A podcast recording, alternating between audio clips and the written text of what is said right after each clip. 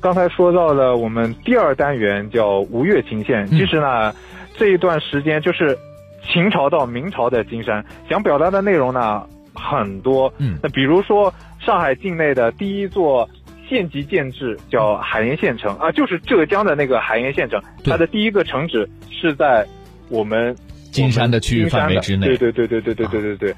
考古人员呢，曾在我们的金山境内的扎山古文化遗址范围内呢，地表采集到汉砖，嗯，然后接着发掘出土少量秦汉时期的器物，然后呢，经过进一步的筛选以及对比这个出土器物的文化年代之后呢，又获知该遗址，也就是刚才说的扎山古文化遗址，嗯，曾在西汉至魏晋时期出现过断层的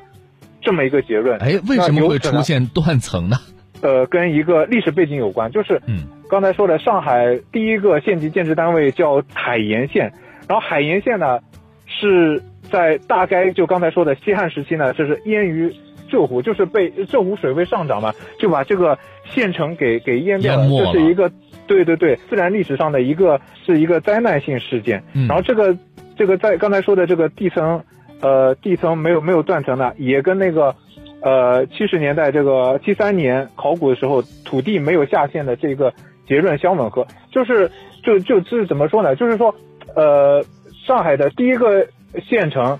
是在金山的扎山东侧。嗯，对，这也是现在学术最前沿的这么一个观点。原来呢，就是历史地理学界的呃泰斗就谭吉阳先生，只是把它呃大致定在那个张堰的东东东南方向。现在呢，学术前沿已经把它大致定位在那个扎山东侧，所以刚才说的这个扎山东侧的这些考古，就是佐证，就是秦汉之际的海盐县城存在位于扎山东侧的这么一个